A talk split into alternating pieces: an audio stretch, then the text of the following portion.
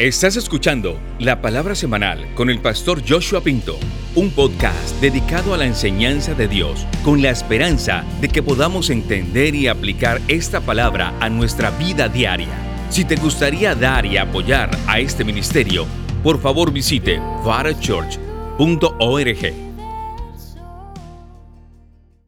Les quiero invitar a que por favor abran sus Biblias a Primera de Reyes, capítulos del 3 al 11. Reyes, capítulos 3 al 11. Hoy vamos a retomar la serie titulada Los grandes eventos del Antiguo Testamento y el título del mensaje de hoy es Lecciones del sabio Salomón. Lecciones del sabio Salomón. Y hoy quiero hablarles de Salomón, el sabio rey que no siguió su propio consejo.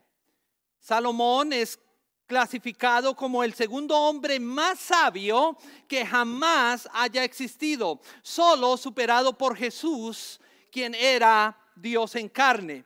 Salomón fue un hombre sabio, pero expresó y experimentó algunos fracasos reales en su vida y de eso vamos a hablar el día de hoy. Pero primero quiero hacer un repaso y vamos a ver cómo es que hemos llegado desde el inicio hasta aquí a Salomón. Todo empezó en Génesis 1.1, cuando Dios creó a Adán y a Eva en el jardín del Edén. La verdad es que nosotros no sabemos cuántos siglos o millones de años pasaron antes de que Adán y Eva pecaran, pero lo que sabemos es que ellos pecaron. Lo siguiente que sabemos es que ellos son expulsados del jardín del Edén porque el pecado había entrado a la raza humana. Después, durante el tiempo de Noé, las cosas se pusieron tan mal que Dios dijo, voy a tener que empezar de nuevo porque el ser humano ha hecho un desastre de lo que yo he creado. Entonces Dios envió un diluvio salvando a Noé, su familia y los animales y comenzó de nuevo. No mucho tiempo después, Dios decidió que entraría en una relación de pacto con una familia en particular que se convertiría en una nación, la nación de Israel. Esa familia fue la familia de Abraham, su hijo Isaac y luego Jacob. Jacob tuvo muchos hijos y uno de los cuales fue José. José fue enviado como esclavo a Egipto, pero terminó siendo el primer ministro de la nación más grande de esos tiempos. Eventualmente Jacob y toda la familia terminaron trasladándose a Egipto y ellos se convirtieron en personas muy ricas, bien cuidadas y muy respetadas. Pero con el tiempo, un faraón que no conocía ni a José ni a su familia se sentó en el trono. Y los hebreos entonces se convirtieron en esclavos en Egipto. Así de que Dios decidió levantar a un libertador para que librara a su pueblo de la esclavitud en Egipto. Y él entonces llamó a Moisés. Cuando Moisés era un bebé, él fue colocado en una canasta y fue puesto en un río, fue encontrado por una princesa y creció y vivió durante los primeros 40 años de su vida en el palacio del faraón. Es más, Moisés podría quizás haber estado en la línea para convertirse en el próximo faraón. Sin embargo, cuando Moisés tiene alrededor de 40 años, él decide que va a tratar de ayudar a Dios, pero a cambio él termina matando a un egipcio y él es expuesto como un asesino. Así que Moisés escapa al otro lado del desierto donde pasa los próximos 40 años. Cuando Moisés tenía alrededor de 80 años de edad, Dios finalmente lo había reducido, lo había hecho lo suficientemente pequeño como para poder usarlo. Así que Dios envía a Moisés de regreso a Egipto para librar al pueblo de Israel de la esclavitud. Así que poco antes Y después del éxodo a, a la tierra prometida, el pueblo de Israel experimentó un sinnúmero de milagros. Después, el pueblo de Dios llegó a Cades Barnea y Dios les dijo, muy bien, aquí está, entren a la tierra, es de ustedes, es una tierra donde fluye leche y miel. Pero ellos dijeron, no Dios, no podemos, hay gigantes en esa tierra y nosotros nos vemos como saltamontes ante ellos. Entonces el pueblo de Israel tuvo miedo y decidió que no entraría en la tierra prometida. Como resultado, Dios dijo, muy bien, entonces se van a quedar dando vueltas en el desierto. Y durante 40 años el pueblo de Israel divagó por el desierto hasta que toda una generación murió y fue enterrada en el desierto. Después Moisés muere y Josué toma el relevo y él conduce a una nueva generación del pueblo de Dios a conquistar la tierra prometida. Ellos comenzaron conquistando a Jericó y gradualmente tomaron control de toda la tierra que se les había prometido a ellos. Esa fue la época de los jueces, cuando ellos no tenían un rey. Así que durante esa temporada diferentes líderes salieron a la luz y proporcionaron liderazgo, algunos malos y otros peores que ellos. La Biblia dice que el problema en la época de los jueces fue que la gente hacía lo que le parecía correcto ante sus ojos. Entonces, cuando la economía y la cultura del pueblo de Israel se estabilizó, ellos empezaron a mirar alrededor a otras naciones y dijeron, queremos un rey. Todas las demás naciones tienen un rey. Dios, por favor, danos un rey. Pero Dios dijo, yo quiero ser su rey. Yo no quiero que ustedes tengan un rey. Yo quiero seguir siendo su rey. Pero ellos dijeron, por favor Dios, no importa, danos de todos modos un rey. Así de que Dios dijo, está bien, les voy a dar lo que ustedes me han pedido. Y Saúl se convirtió en el primer rey de Israel. No obstante, Saúl falló y fracasó porque no obedeció completamente al Señor, hasta el punto en que Dios tuvo que decirle a Saúl a través del profeta, terminé ya contigo, tengo otro rey. Entonces David fue ungido rey. No obstante, David esperó el tiempo de Dios para tomar el trono. Y David se convirtió en el mejor rey que Israel jamás ha tenido. De hecho, durante los reinados de David y posteriormente Salomón, el pueblo de Israel disfrutó de una de mucha bendición, de mucha prosperidad y de mucha prominencia en la región. Durante ese tiempo, unos mil años antes del nacimiento de Cristo, un poco más, fue el tiempo en que la nación de Israel fue la más poderosa, más rica y más respetada del mundo civilizado de la época.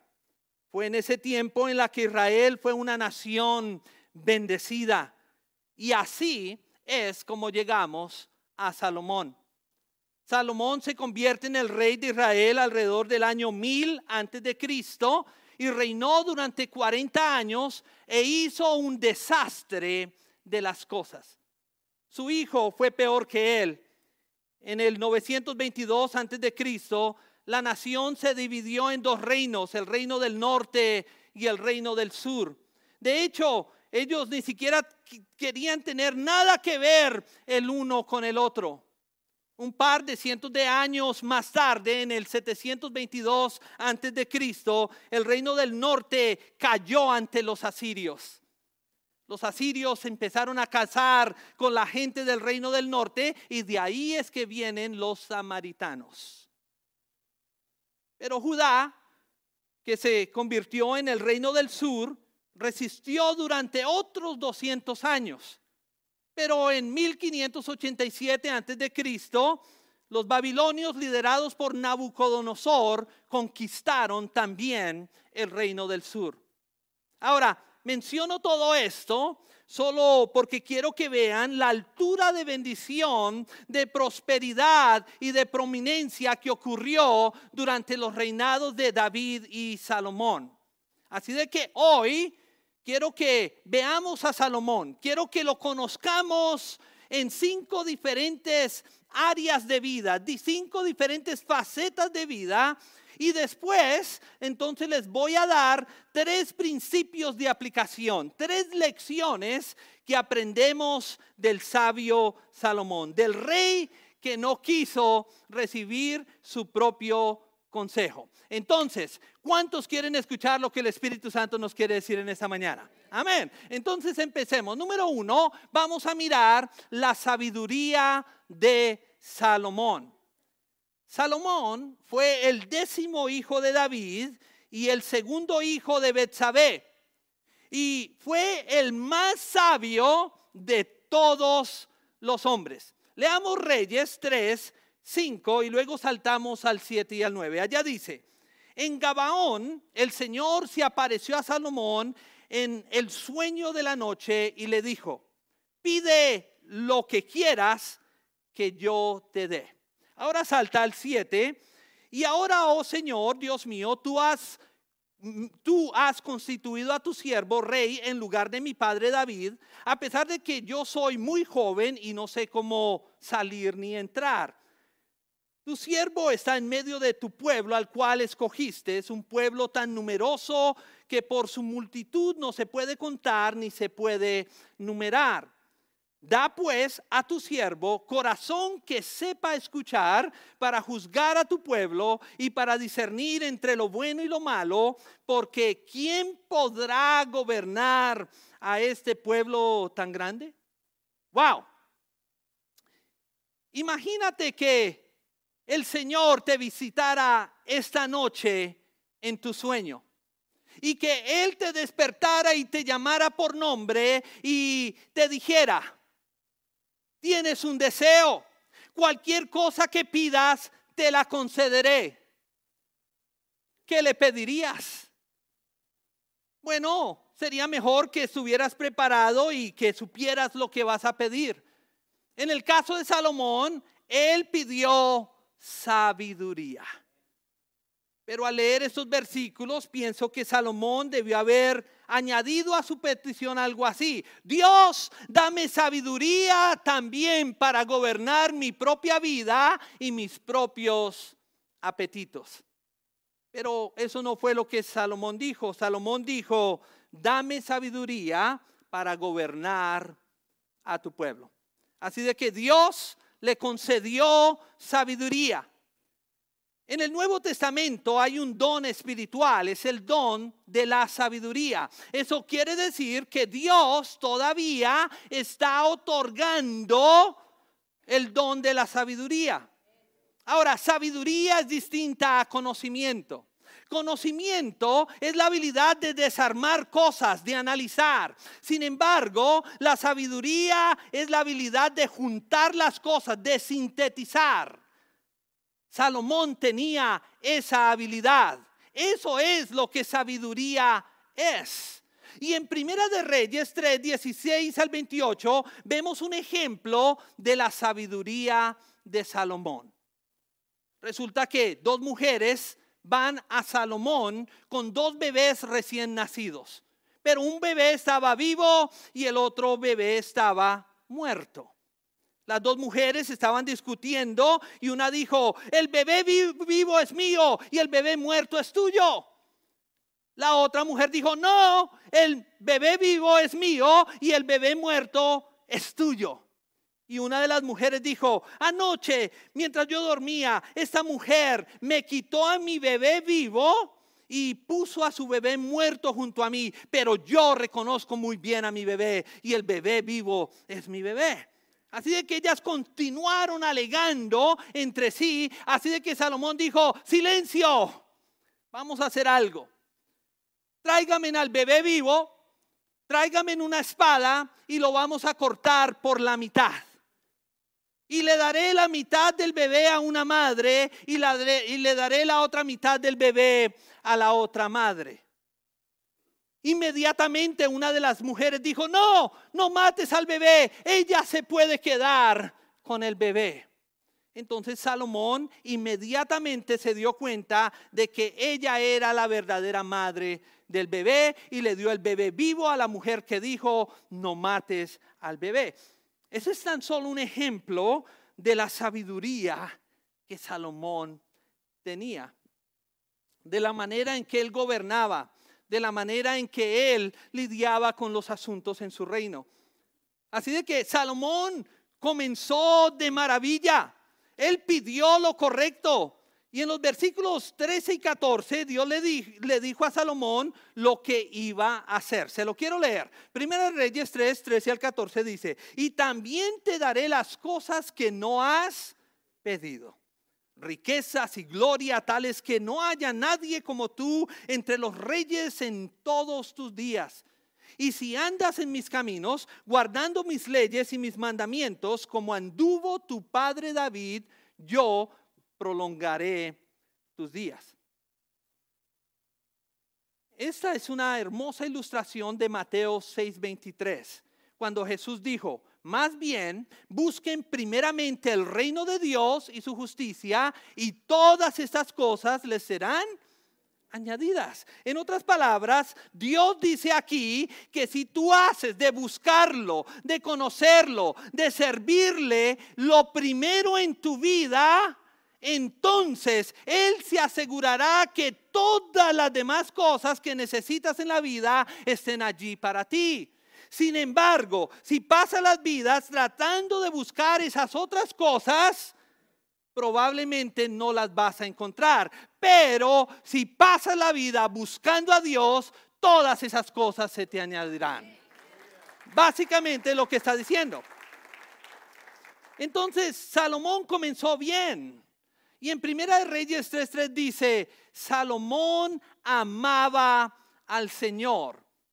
Pero en mi Biblia hay una coma y luego dice, eh, y caminaba en los estatutos de su padre David, solo, ay, solo que sacrificaba y quemaba incienso en los lugares altos. Esta persona servía al Señor, iba a la iglesia, amaba al Señor, solo que de vez en cuando se emborrachaba. Entonces, aunque Salomón comenzó amando al Señor, hubo concesiones incluso al principio de su vida al hacer estos, estos sacrificios en los lugares paganos, en los lugares altos. Pero qué tan sabio en realidad era Salomón. Bueno, Primera de Reyes 4, 29 al 34 no lo deja saber. Allá dice, Dios dio a Salomón sabiduría y gran entendimiento y amplitud de corazón, como la arena que está a la orilla del mar. La sabiduría de Salomón sobrepasaba la de todos los orientales y toda la sabiduría de los egipcios. Él fue más sabio de todos los hombres. Su nombre llegó a ser conocido en todas las naciones alrededor. Salomón compuso tres mil proverbios y mil cinco poemas. También disertó acerca de las plantas, desde el cedro del Líbano hasta el hisopo que crece en la pared. Asimismo disertó acerca de los cuadrípedos, cuadrúpedos, aves, reptiles y los peces de los pueblos que venían para escuchar la sabiduría de Salomón de parte de todos los reyes de la tierra que había oído de su sabiduría. Este hombre era sabio, era entendido, sabía de biología, sabía de construcción, sabía de todo tipo de cosas. Esa es la sabiduría de Salomón. Ahora vamos al segundo aspecto de su vida. Miremos ahora las obras o el trabajo de Salomón. ¿Por qué? Porque Salomón fue el mayor constructor en la historia de Israel hasta que Herodes el Grande llegó casi mil años después. en Primera de Reyes 37 y 38, creo que es la culminación de muchos años de trabajo. Se lo quiero leer, Primera de Reyes 6, 37 al 38. En el mes de, Sif del año cuarto fueron puestos los cimientos de la casa del Señor. Y en el mes de Bul, es decir, el mes octavo del año 11, fue terminado el templo en todos sus detalles y en todas sus especificaciones. Lo edificó en siete años. Entonces, a Salomón le tomó construir el templo que hoy conocemos como el templo de Salomón siete años. Y él tenía 30 mil hombres trabajando en ese proyecto. Imagínense 30 mil hombres trabajando por siete años. Y la Biblia dice que fue un proyecto maravilloso. De hecho, la Biblia dice que ninguna de las piedras que se usaron en la construcción del templo fueron talladas en Jerusalén. La Biblia dice que ellas fueron extraídas de otros lugares y llevadas a Jerusalén, de modo que incluso mientras se construía ni siquiera se escuchaba el ruido de un martillo.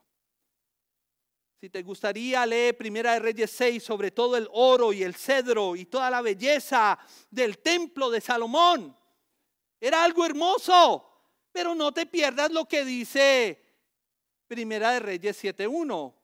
Porque aunque le tomó siete años construir la casa del Señor, mira lo que Primera de Reyes 7.1 dice. Allá dice, después Salomón edificó su propia casa en 13 años. ¿Ves las implicaciones?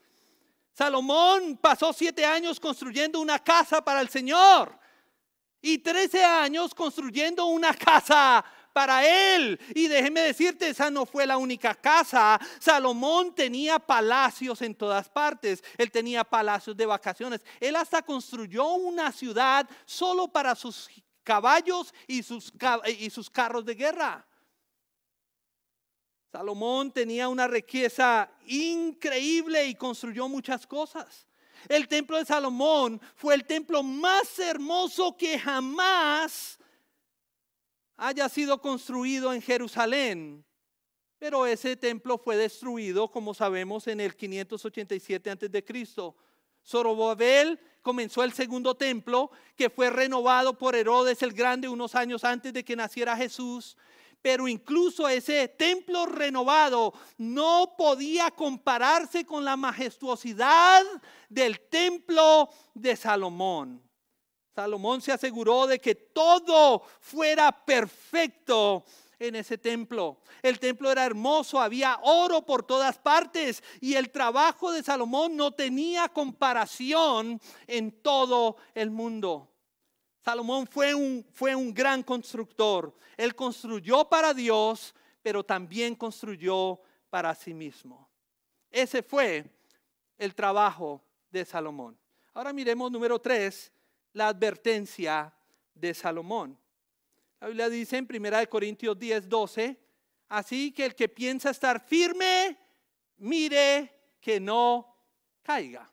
La Biblia también dice en Proverbios 16, 18, tras el orgullo viene la destrucción. Tras la altanería, el fracaso.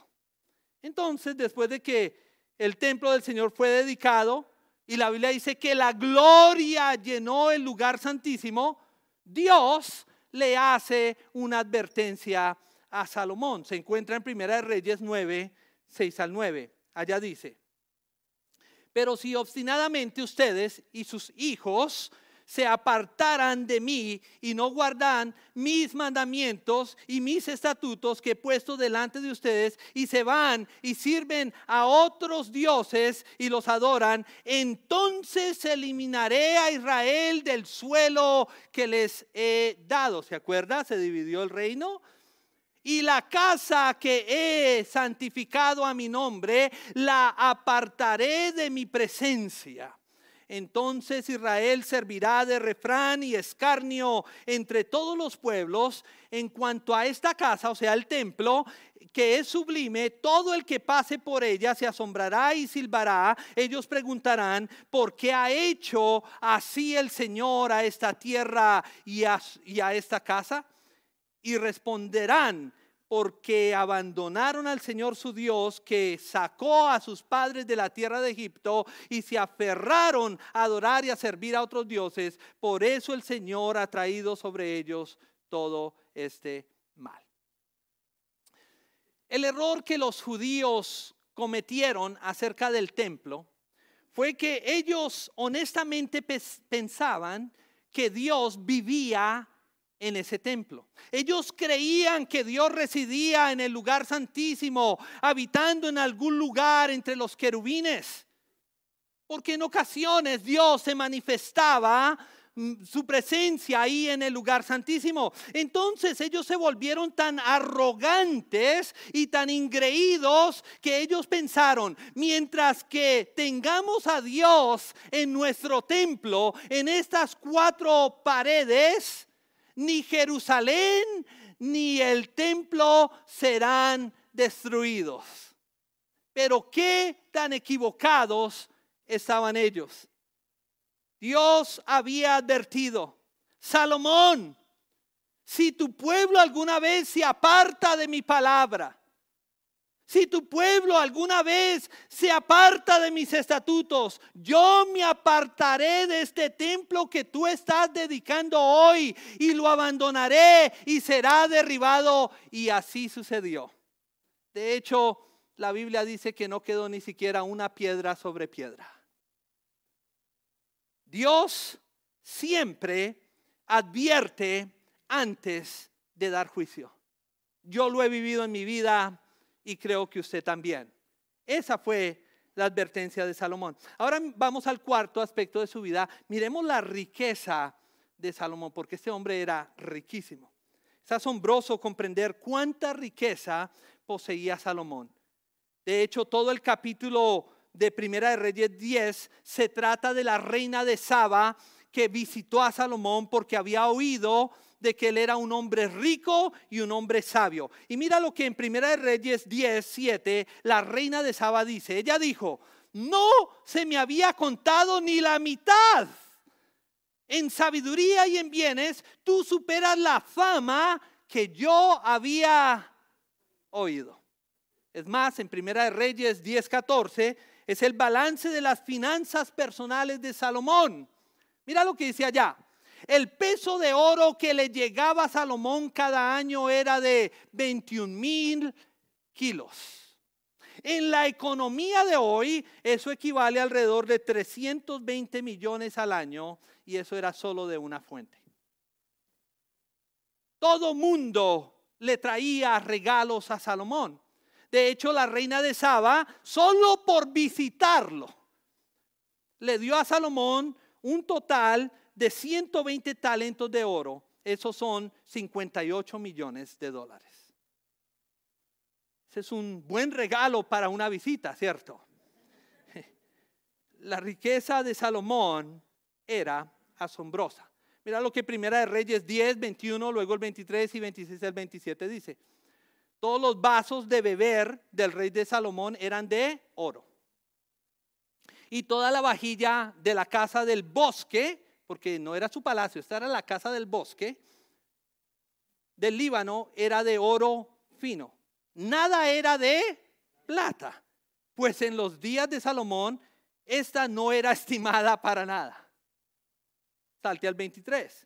El rey Salomón superaba a todos los reyes de la tierra en riquezas y en sabiduría. Salte al 26. Salomón también acumuló carros y jinetes, 30 mil 400 carros y 12 mil jinetes que puso en las ciudades de los carros. Tenía ciudades únicamente para poner sus carros y sus caballos. Y en Jerusalén junto al rey, el rey hizo que la plata fuera tan común en Jerusalén como las piedras. Y si usted ha visitado a Jerusalén, mis hermanos, yo he ido es solo piedras. y que el cedro fuera tan abundante como los sicomoros que hay en la cefela. Y ojalá yo pudiera terminar mi, mi, mensaje aquí. Me gustaría simplemente decir que Salomón y todo Israel vivieron felices para siempre, de que él murió rico y murió sabio y comprometido con Dios. Pero esa no sería la verdad. Esa fue la riqueza de Salomón. Y entonces eso me lleva a la quinta parte de la vida de Salomón y es la debilidad de Salomón. La debilidad de Salomón. Llegamos a la última área de la vida de Salomón y es su debilidad. Y creo que se puede reducir en una palabra. ¿Cuál usted se imagina que es? Mujeres. Porque las mujeres fueron la debilidad de Salomón. Y yo sé que nos reímos y quizás usted está pensando en alguien a su lado o alguien más. Pero mira lo que dice Primera de Reyes 11, 3 al 6. Escucha. Dice, tuvo 700 mujeres reinas y 300 concubinas, mil esposas. ¿Y qué es peor que mil esposas? Mil suegras.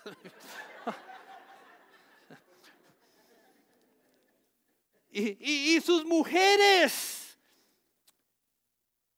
hicieron que se desviara su corazón.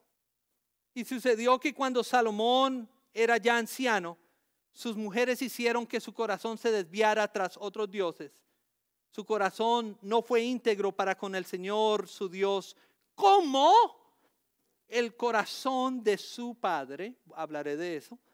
Porque Salomón siguió a Astarte, diosa de los Sidonios, y a Moloch, ídolo detestable de los amonitas. Salomón hizo lo malo ante los ojos del Señor y no siguió plenamente al Señor como su padre David. Astarte era una diosa pagana de la fertilidad cuyo culto incluía prácticas sexuales muy paganas. Así que aquí tenemos al hombre de Dios, un rey de la nación de Dios, y él está involucrado en todo tipo de adoración inmoral. Y quizás alguien aquí pregunte, diga, pastor, Está bien que mencione eso y gracias por mencionarlo. Y en la Biblia se habla sobre personas que tenían más de una esposa. Pero pastor, como que creo que de pronto esa puede ser la debilidad que alguien, de alguien que yo conozco, no yo, de alguien que yo conozco. ¿Habla la Biblia de cómo un hombre solo debe tener una esposa? Absolutamente. El plan perfecto de Dios desde el principio siempre ha sido una mujer para un hombre para todo el tiempo. Ese ha sido el plan perfecto de Dios y lo vemos desde el jardín del Edén. Porque la Biblia dice que Dios vio a Adán y vio que estaba solo. Y entonces dijo que creó para él a quién? A Eva. No Eva y Elizabeth. No Eva, Elizabeth y Diana. No. Le creó solo a Eva. Ese era el plan perfecto de Dios. Y no fue hasta más tarde, en los primeros capítulos de Génesis, que los hombres comenzaron a tomar más de una esposa para sí mismos. Hombres de Dios de por sí. Pero Dios no los bendijo por eso, nunca. Eso fue solo una desviación del plan perfecto de Dios. Pero nunca en el plan perfecto de Dios fue la intención de que un hombre tuviera más de una esposa y mucho menos mil. El estándar de Dios siempre es la pureza sexual antes del matrimonio y la fidelidad sexual después del matrimonio. Este siempre ha sido el plan perfecto de Dios y este es un buen lugar para decir amén. Siempre lo ha sido.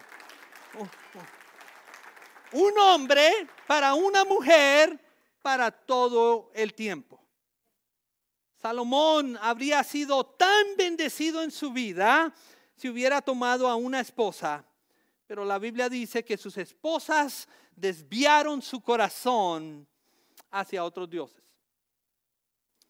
Nosotros creemos que Salomón fue quien escribió el cantar de los cantares cuando él era un joven lleno de energía y de vigor. Y si tú lees cantar de los cantares, debes admitir que Salomón era un hombre muy sensual y muy romántico. Las mujeres les encanta leer cantar de los cantares. El problema fue que él dividió su afecto en mil mujeres. También creemos que Salomón escribió muchos de los proverbios en la Biblia cuando quizás se acercaba a la edad mediana y había aprendido lo suficiente para tener más experiencia y más sabiduría. Así de que él escribió muchos de esos maravillosos proverbios, donde por ejemplo Salomón dijo en Proverbios 3, 5 al 6 cosas como, confía en el Señor con todo tu corazón y no te apoyes en tu propia inteligencia. Reconócelo en todos tus caminos y Él enderezará tus sendas. Pero lastimosamente Él no siguió su consejo. Después, cuando llegamos al libro de Eclesiastés, que también él lo escribió, vemos a un hombre viejo, amargado y vano que está confundido acerca de la verdad. Por cierto, tienes que leer el libro de Eclesiastés con mucho cuidado ¿Por qué? Porque gran parte de lo que Salomón dice en Eclesiastés es la vida desde la perspectiva del hombre, no desde la perspectiva de Dios. Y lo que ves en Eclesiastés es a un hombre que ha estado casado con mil esposas. ¿Es de ese hombre que tú quieres consejos? De hecho, cuando llegas a Eclesiastés 12, encuentras a un hombre viejo que sufre que no tiene dientes para comer, que no puede dormir en la noche, que no puede oír y que aunque está rodeado de mujeres que llevan su nombre, está solo. Esa fue la debilidad de Salomón. Las mujeres. ¿Cuál es su debilidad? Ese es Salomón. Y entonces eso ahora me lleva a principios de aplicación. Y quiero darles tres principios, tres lecciones que creo que podemos aprender del sabio Salomón. ¿Están listos? Amén. Entonces escríbalo. Primer principio. Un buen final es mejor que un comienzo glorioso. ¿Cuántos dicen amén a eso? Un buen final es mejor que un comienzo glorioso.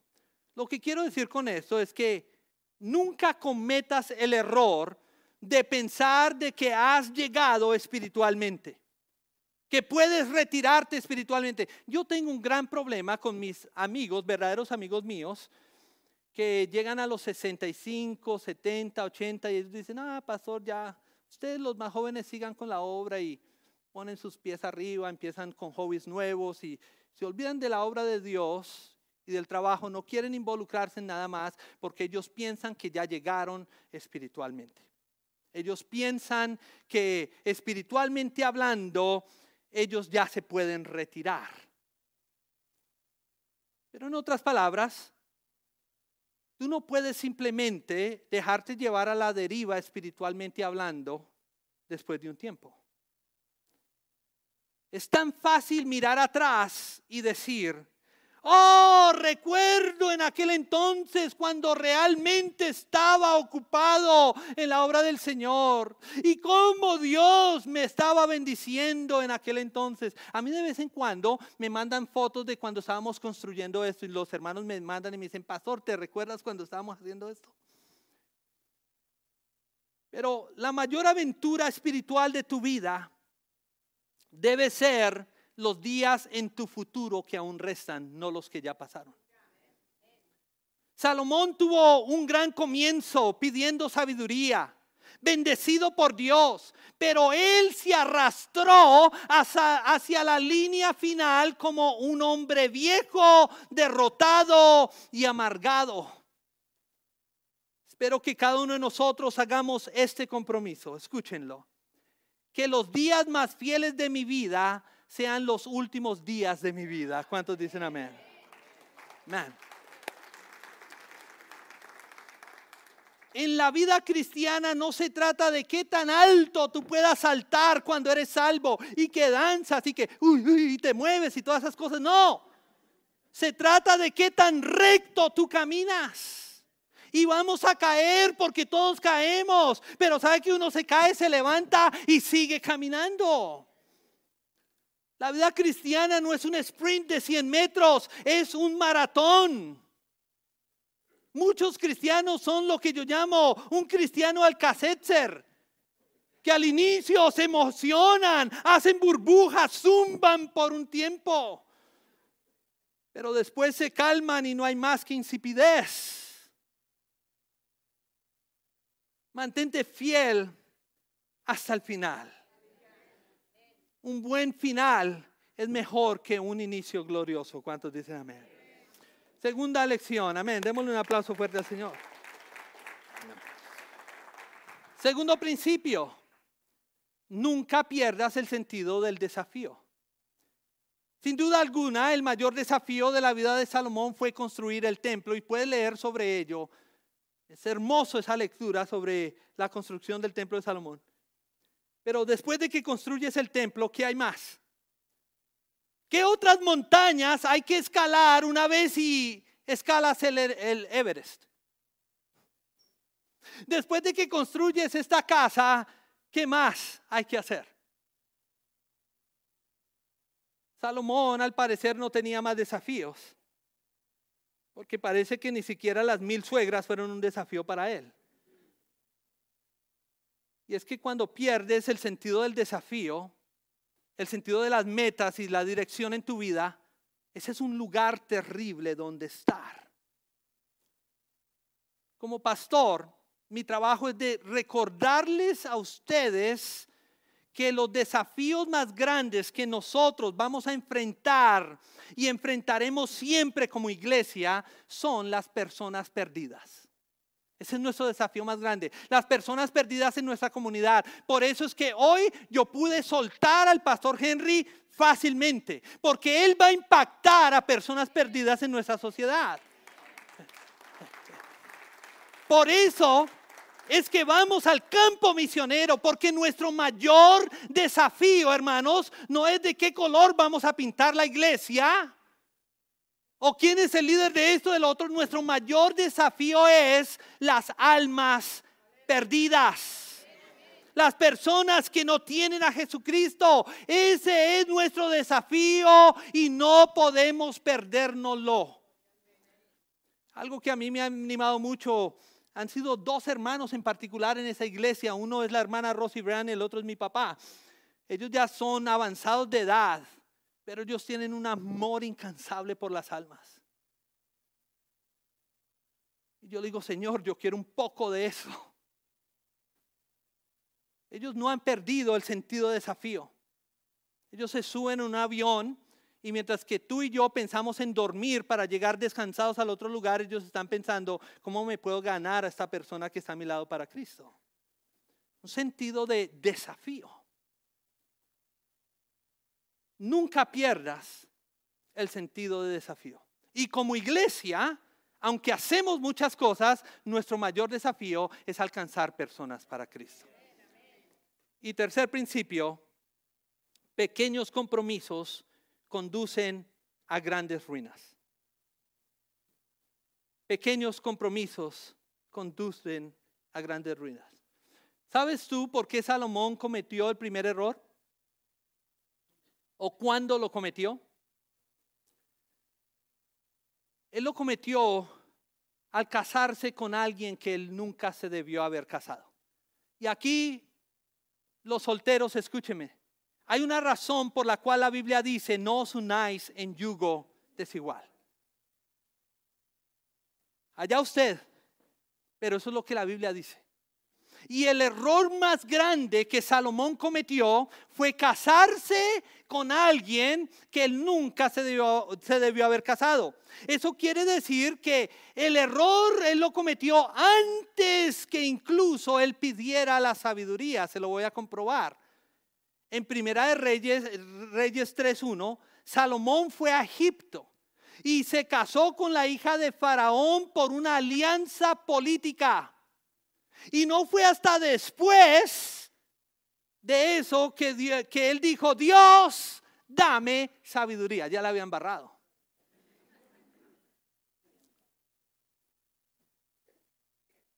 Desde el principio, Salomón comenzó a hacer pequeñas concesiones. Ay, pero pastor, no sea así, yo me lo voy a ganar para Cristo. Esto se llama noviazgo misionero. Así me han dicho. No se preocupe, yo me lo gano. Y como ven que una de mil lo ha hecho, usted piensa que usted es esa una de mil. O usted es ese uno de mil. Pero desde el principio Salomón empezó a hacer pequeñas concesiones. No sé si ustedes se fijaron, pero antes de construir el templo, leemos que Salomón ya estaba haciendo sacrificios en lugares altos. Sí, usted viene aquí a la iglesia contento, pero usted ya leyó su horóscopo. Usted ya fue a que le leyeran las cartas, a que le dijeran qué iba a pasar en su futuro. ¿Qué es eso? ¿Qué es eso, hermanos? Antes de construir el templo, Salomón ya estaba haciendo sacrificios, sacrificios en lugares altos. Escucha, cuando comienzas a hacer pequeñas concesiones, ellas pronto se convierten en grandes ruinas. Esa es la ley de la cosecha de Dios. Gálatas 6:7 dice, no se engañen, Dios no puede ser burlado. Todo lo que el hombre siembre, eso mismo cosechará. Las decisiones y las elecciones que hacemos son como el sembrar una pequeña semilla. Cuando plantas una semilla, esa semilla se vuelven cientos de semillas. Te planta una semilla de guayaba, cuando le empiezan a salir guayaba, solo una guayaba, ¿cuántas semillas tiene? Cuando plantas una semilla de maíz, cuando empiezan a salir las mazorcas, ¿cuántas granitos de mazorca salen en tan solo una mazorca? El Antiguo Testamento dice en Oseas 8:7, porque han sembrado viento, cosecharán torbellino. Las consecuencias de las pequeñas cosas que hacemos siempre son peores a los actos mismos. Lo que siembras es lo que cosechas. Si, tú, si usted siembra una semilla de, de naranja, no espere que le salgan limones. No espere que le salgan papayas. Salomón sembró desobediencia. Salomón sembró concesiones. Sembró pequeños pecados al establecer lugares altos. Ay, pastor, leer el horóscopo, eso, yo soy Capricornio, ¿qué es usted? al establecer esos pequeños altares, antes de mucho tiempo la Biblia dice, su corazón se había apartado de Dios. Y por eso es que después de 20, 30 años de cristiano, tú vienes, te sientas religiosamente y ves a alguien verdaderamente entregado y tú dices, ay, mire, mire, mire, mire, el santurrón allá. Ah, pero deje que se le pase como se me pasó a mí. Qué diferente es Salomón de su padre, de su padre David. Porque aunque David fue un hombre que pecó y cayó, hasta el final él seguía siendo un hombre conforme al corazón de Dios. La gran diferencia es que cuando David cae, él se levanta. Esa es la gran diferencia. Y créeme, todos vamos a caer. Así tú no lo creas y te sientas que no. Créeme, todos vamos a caer. La diferencia es que nos paremos, nos sacudamos y continuemos. Amén. Y quizás hay algunos de ustedes aquí que han cometido algunos errores y meteduras de pata terribles. Pero la pregunta que Dios les hace hoy a ustedes y a mí es esta. ¿Tienes un corazón que me busca? ¿O te has apartado y has apartado tu corazón por algo o por alguien más? De tu respuesta depende si eres un David o un Salomón. Pequeñas, pequeños compromisos conducen a grandes ruinas. ¿Cuántos dicen amén? ¿Por qué no le damos un aplauso fuerte, fuerte al Señor? Amén. Amén. Quiero concluir en esta mañana, ¿por qué no nos ponemos en pie en este lugar? Y trata de no distraerte. Me gustaría que no haya mucho movimiento, no salgan. Quédate. Y si puedes, cierra tus ojos. Es una mejor manera en cómo poder meditar en lo que has escuchado en la palabra del Señor. Pero hemos recorrido la vida de Salomón y creo que hemos aprendido de sus logros y de sus debilidades.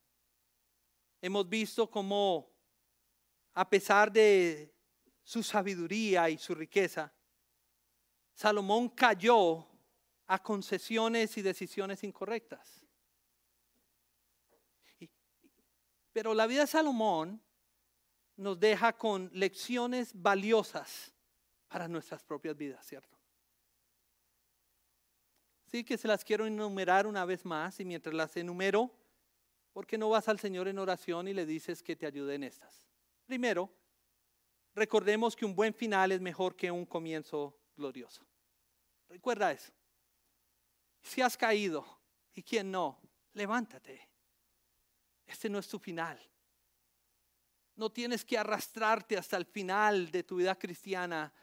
Una persona vieja, amargada, pecadora. No puedes levantarte de nuevo. Levántate. No importa cuán espiritualmente fuertes empecemos. Lo importante es cómo perseveramos y cómo terminamos nuestra carrera cristiana. Eso es lo que importa. Entonces, que los días más fieles de nuestra vida sean nuestros últimos días. ¿Cuántos dicen amén? Si ese eres tú, comienza a hablar con tu Dios. Segundo, nunca perdamos el sentido del desafío. La vida cristiana, iglesia, está llena de montañas que escalar, llena de desafíos que superar. Así de que no nos acomodemos ni perdamos la visión de lo que Dios quiere hacer con nosotros, así estemos avanzados de edad.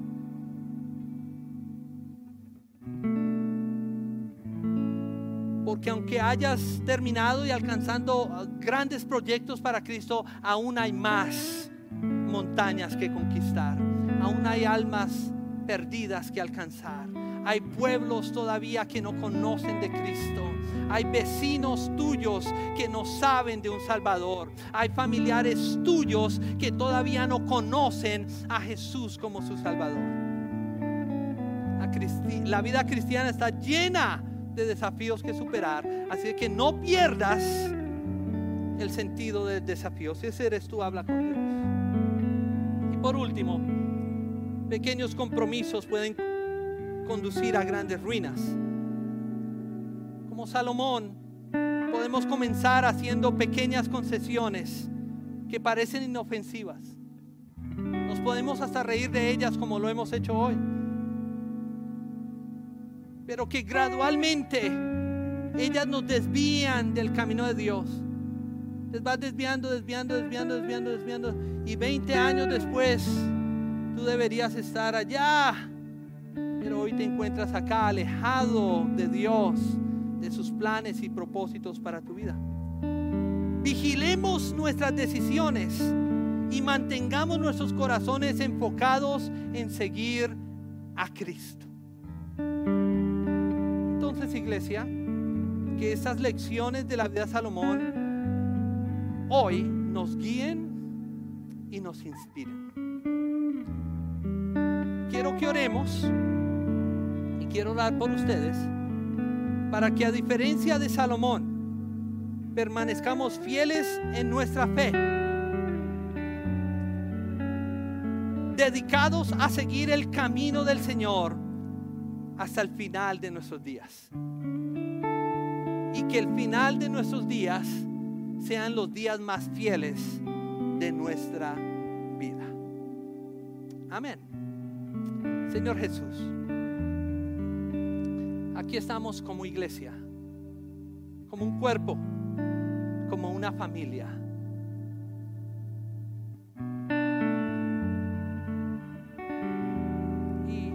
hemos inclinado hacia tu palabra hoy para ver el desafío que tú tienes para nosotros.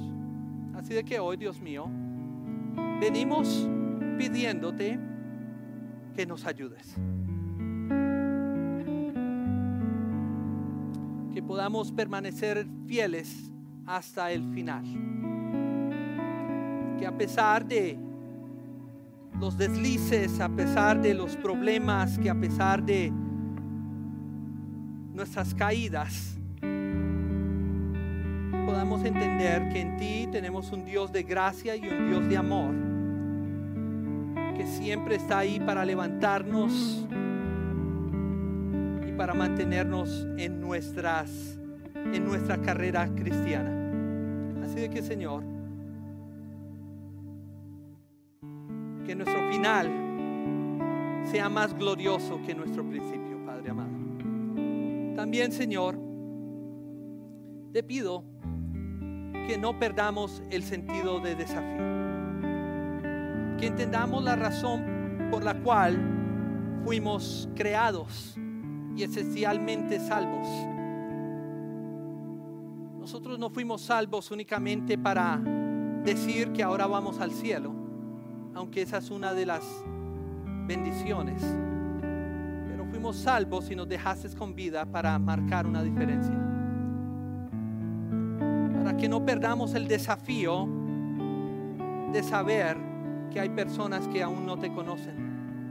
Hay pueblos y naciones que sufren y que mueren sin ti.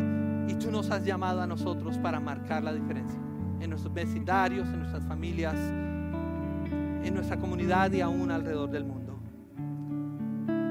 Así de que Señor, manténnos siempre con ese sentido de desafío. Y Señor,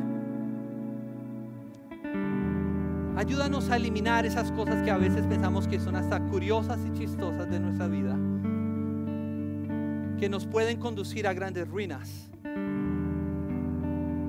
Muchos de nosotros somos sabios creemos inteligentes y maduros y espirituales.